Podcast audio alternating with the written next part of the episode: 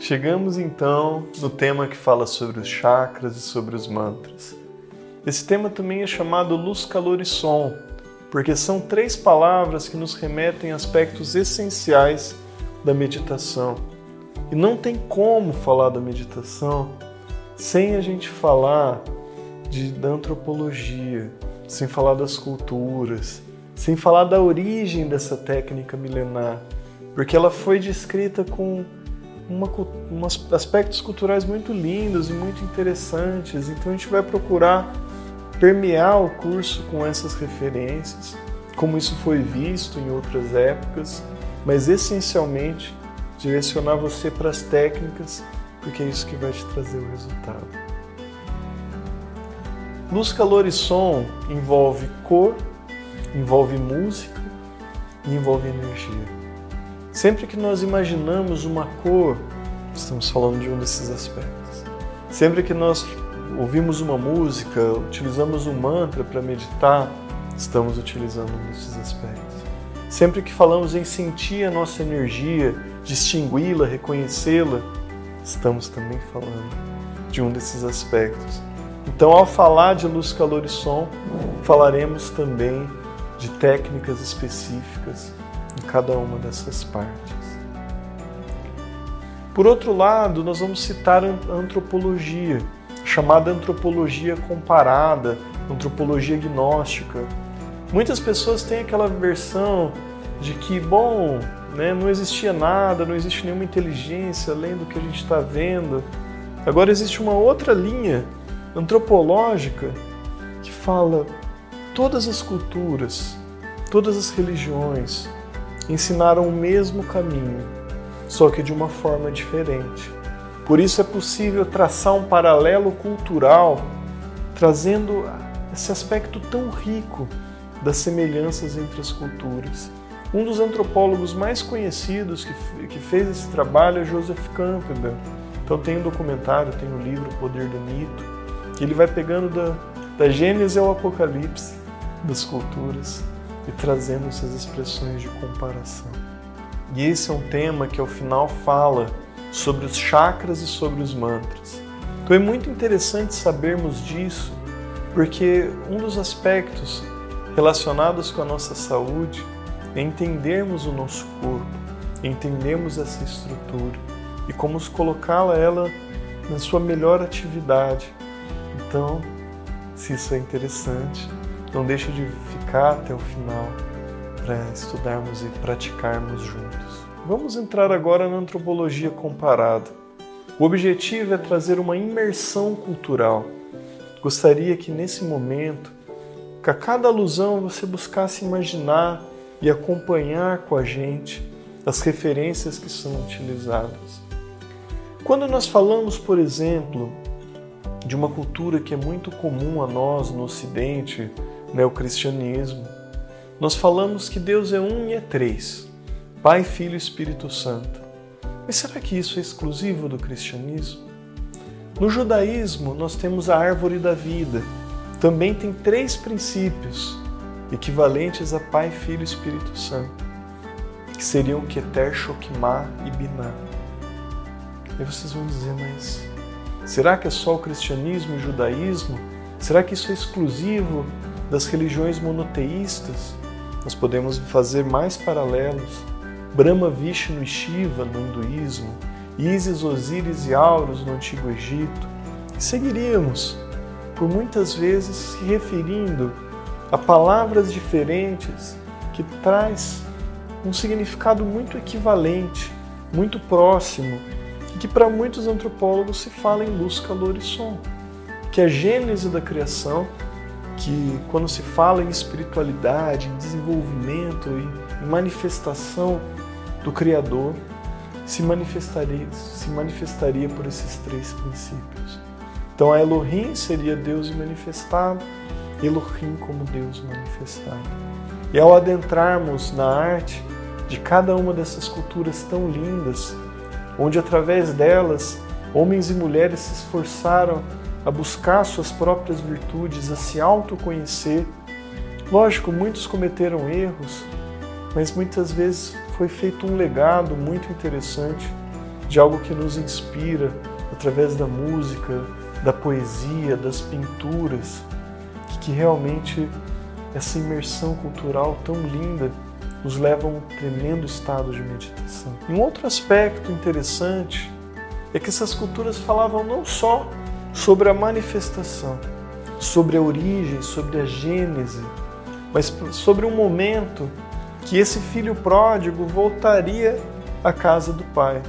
Por isso que essas culturas muitas vezes foram chamadas de religiões, porque a palavra religião vem do latim religar e significa tornar a ligar. Então, resgatar esses princípios, ou resgatar a sua origem, ir à sua gênese, ir à sua essência, estaria ligado a um aspecto repleto de uma devoção tão linda, porque estaria inerente à própria capacidade de existir da pessoa, do próprio sentido da existência dela. Então muitas pessoas buscavam isso de uma forma com o coração mesmo, porque entendiam que isso realmente fazia parte dela. Então, esse paralelo é muito profundo, é muito interessante. E nós vamos buscar praticamente todos os temas, resgatar um pouquinho desses aspectos antropológicos. Seguindo o nosso tema, falaremos da luz. Então, lógico, né, a gente fala luz como um aspecto inerente à vida, sem, se não fosse o sol com seus atributos, alimentando né, a vida no nosso planeta, nos permitindo a existência. Mas muitas vezes essa luz ela é vista quase com um ar muito poético, se referindo à pessoa que está iluminada, que está desperta, uma pessoa com clareza, então são todas palavras derivadas desse termo luz, que no nosso tema, no nosso terceiro tema, a gente trazia uma equivalência à consciência. Então a integração com essa luz seria a integração com o próprio despertar da nossa consciência, colocarmos ela em atividade, que ela esteja presente aqui como um foco nos nossos atos, no nosso comportamento, na nossa atitude. Por outro lado, esse aspecto muitas vezes é visto na meditação dentro daquilo chamado imaginar. Então, para o sábio, imaginar é ver. A pessoa que desenvolve muito nas ciências exatas, ela imagina uma figura geométrica, ela imagina um determinado problema. E essa capacidade de imaginar, ela consegue enxergar aquilo que ela está tentando ver, visualizar. Então, na meditação, isso é muito importante. Ela deve nos acompanhar nos trazendo clareza, nos permitindo enxergar, ainda que os nossos olhos estejam fechados. Lembremos que a gente fala da chave sol, com os olhos fechados a gente visualiza o lugar. Então, imaginar, isso está relacionado com esse ponto do tema. E por fim, a luz muitas vezes traz uma equivalência a um conhecimento, a uma percepção objetiva das coisas. Então a pessoa fala: Poxa vida, eu não consigo enxergar dessa maneira porque ela ainda não tem conhecimento a respeito daquilo. Então a luz está relacionada com a nossa capacidade de ver. E a luz da nossa consciência está relacionada com a nossa capacidade de ver de uma forma objetiva, com clareza. Por fim, nós falamos do som. O som ele está relacionado com um aspecto tão lindo, nossa capacidade de ouvir as coisas. Poderíamos dividir nesses estudos o som em três aspectos. Um deles é a palavra. Olha o poder que tem uma palavra. Com a palavra a gente ensina, com a palavra a gente cativa, com uma palavra a gente demonstra o nosso amor, o nosso carinho. E da mesma forma, com a palavra a gente destrói, a gente machuca, a gente chateia. Por isso que é muito interessante, se a gente quer nos manter em um estado meditativo, nós aprendemos a pesar com nobreza o resultado das nossas palavras. Um outro aspecto é a música. O som, através da música, nos convida a estados tão agradáveis de consciência. A música clássica muitas vezes nos inspira. As músicas tradicionais, né, como a música caipira, uma música gauchesca, né, uma bossa nova, fala do amor, fala da família, fala da natureza, traz valores. Se nós formos estudar a música em cada um dos lugares do mundo também tem a sua música tradicional que mostra aqueles valores daquele lugar. Quando eu estive em Portugal, quando eu morei lá, eu tive a oportunidade de ouvir o fado. No fado português, em Alfama, né, Lisboa, dentro de uma capelinha medieval que hoje é um restaurante, aquele lugar todo azulejado. Eles conservaram até a piazinha batismal, onde a arte né, e a devoção por esses valores parecem se confundir em uma coisa só. Quando vai cantar um músico, as luzes se apagam, as portas se fecham. Ninguém deve falar em respeito a quem está cantando. E é aí aquele cantor ou aquela cantora, ao som de uma viola portuguesa, que faz até a pessoa mais bruta se arrepiar, ela vai contando, muitas vezes daquela dor que aquele povo passou, das coisas que foram feitas, do respeito à família. Quem tem mãe tem tudo, mas quem não tem mãe. E segue os versos tão lindos do fado português. E cada lugar do mundo tem isso. O joropo e o bambuco na Venezuela e na Colômbia, aquelas flautas andinas, aquela música peruana que parece reproduzir o som dos Andes tocando o rosto de uma pessoa, naquele lugar tão maravilhoso em que as nuvens parecem tocar suavemente os nossos Alpes andinos, ou aquelas músicas tibetanas em que a flauta também, como um sopro de ar, parece mostrar uma cultura tão rica, uma cultura milenar, falando também sobre valores através da música. A harpa celta, tua música tradicional, ela tem um poder imenso. Não queremos aqui criticar nenhuma outra forma, só gostaríamos de trazer uma observação, já que a música muitas vezes pode conduzir a um estado negativo, de raiva, de ódio, de rancor, de tristeza, de melancolia. Então a gente realmente pode utilizar essa ferramenta muito ao nosso favor. E na saúde isso é muito utilizado através da musicoterapia. E por fim, nós entramos nos mantras, talvez o ponto alto do nosso tema. Os mantras, eles trazem também uma técnica milenar que envolve a nossa capacidade de se concentrar naquela vibração tão linda que a gente pode fazer em um determinado momento. Por isso se diz que para cada chakra existe um mantra. O chakra é visto como um centro energético.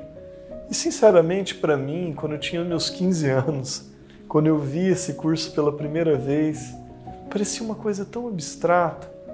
E depois, já médico, vendo a aplicação tão impressionante da acupuntura, que com algumas agulhas a pessoa consegue parar de sentir dor. Isso serve até para animais, para a gente pensar que isso não é uma coisa que está autossugestionada. Mas o fato é que a teoria desses princípios vem da percepção dos chakras, dos meridianos. Existem sete chakras principais relacionados com determinadas glândulas do nosso corpo. Temos um chakra coronário, um chakra frontal, um chakra laríngeo, um chakra cardíaco, um chakra umbilical, dois dedos acima do umbigo, um chakra sexual na região da próstata nos homens ou do útero nas mulheres e um chakra básico ou coxígeo na parte mais da, da base da nossa coluna. Esses são os sete chakras principais Existe um chakra secundário, mas que também é importante, que é o chakra pulmonar. Com isso a gente já tem oito, que é o que nós vamos reservar o tempo desse tema hoje. Lógico que em outros momentos nós seguimos com mais aprofundamento. Para cada chakra tem um mantra.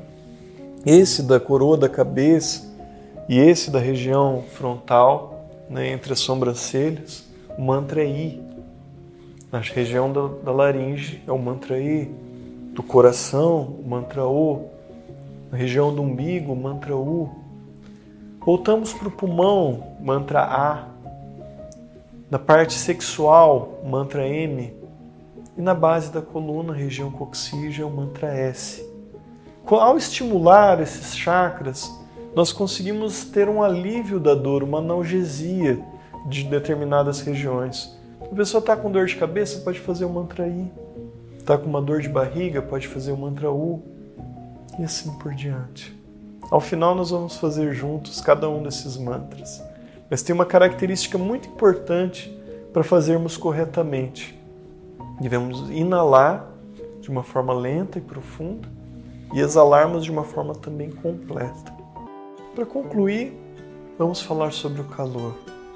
Não menos importante, talvez se você tenha ido num spa ou visto alguma imagem daquelas pedrinhas quentes que se colocam ao longo da coluna de uma pessoa, muitas vezes em um espaço utiliza saunas, águas termais, uma banheira né, agradável, como aquele spa day, né, a pessoa quer relaxar um pouco, ou em um resort, ou em algum momento da vida dela.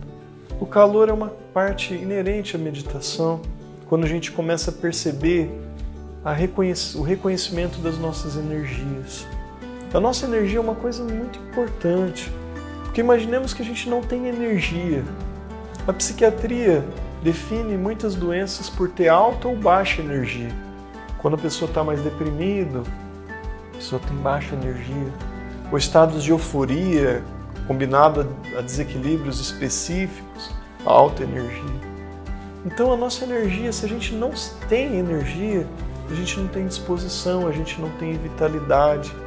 E ao perceber o valor que essa energia tem, nós aprendemos a valorizá-la a não desperdiçá-la. Eu tentava ensinar meu avô a meditação. Meu avô sempre foi muito objetivo. Né? Ele gostava de fazenda, gostava das coisas dele. E a meditação parecia não fazer muito sentido para o vô. Até que eu falei, vô, e eu era pequeno, isso com uns 15 anos e o vô com mais de 60. Falei, vô, mas o senhor não percebe assim que quando o senhor briga com a avó, o senhor está perdendo energia?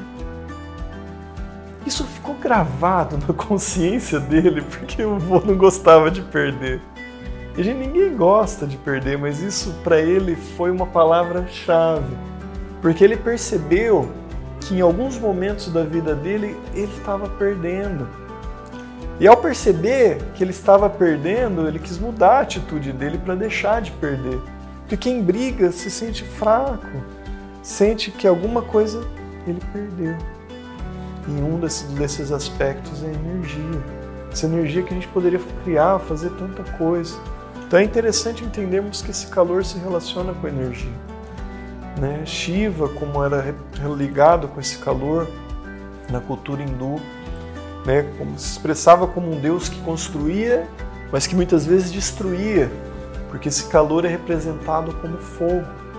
E no cristianismo se, se relaciona esse calor ao Espírito Santo, que purifica também energia. Então é muito interessante esses paralelos culturais, né, naturalmente, para quem gosta. Um outro aspecto relacionado ao calor é, são as emoções. Então a pessoa fala calor humano, calor das emoções, o carinho, o afeto. E da mesma forma, é um calor que pode queimar, ou é um calor também que a gente fala, não, é isso aqui que eu preciso, é isso aqui que eu tava, que estava faltando para mim, ou é isso aqui que eu precisaria dar para alguém, né? a demonstração das minhas emoções de uma forma sincera, não para manipular alguém, porque manipular não faz sentido nenhum. Para que, que a gente vai mentir para uma outra pessoa? A gente pode até encontrar alguns motivos, mas nós vamos sentindo que a nossa consciência se expressa na sinceridade. E por último, nós vamos percebendo essa questão do calor na vocalização.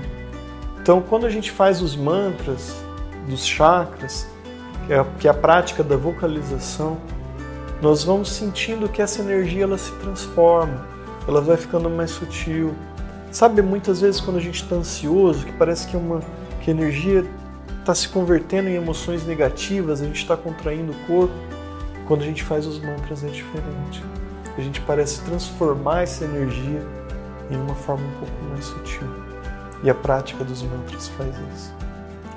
Mas enfim, sem se estender mais, Nesse tema nós vimos luz, calor e som dentro de um contexto antropológico e dentro de um contexto muito prático, destacando aspectos do nosso dia a dia que muitas vezes nossa consciência pode estar mais ou menos atividade. Mas talvez o mais importante seria o efeito que essa prática pode nos trazer no sentido de relaxar o nosso corpo, no sentido de relaxar a nossa mente e ajudar a gente a se concentrar. Se você ainda não fechou, convido a fechar as portas, janelas, apague as luzes, sente-se em uma posição confortável ou deite-se se preferir e com os olhos fechados vamos realizar os mantras de cada chakra,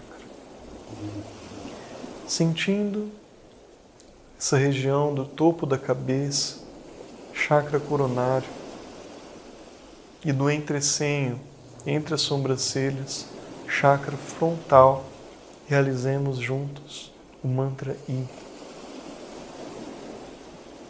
I.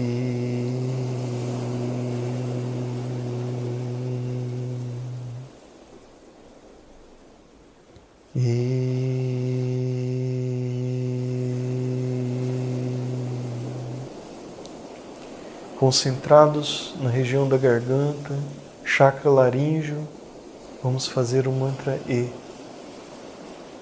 E.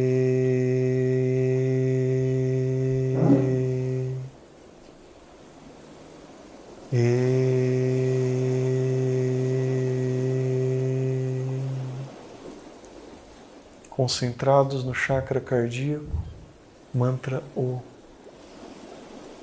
O.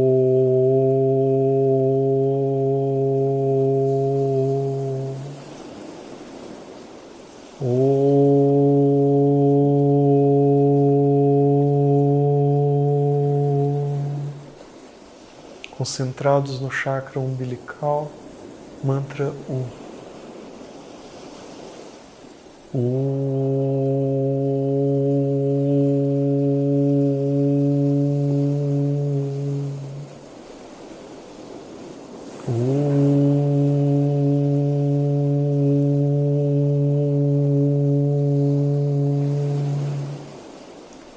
Concentrados no chakra pulmonar, mantra A.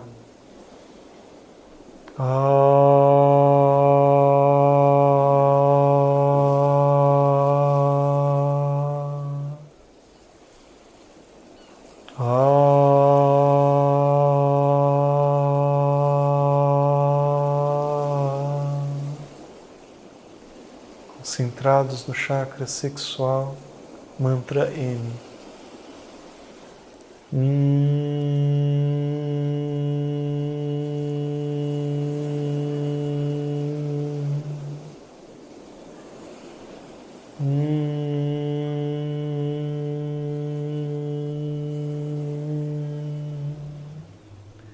Concentrados no chakra coxígeo, mantra S.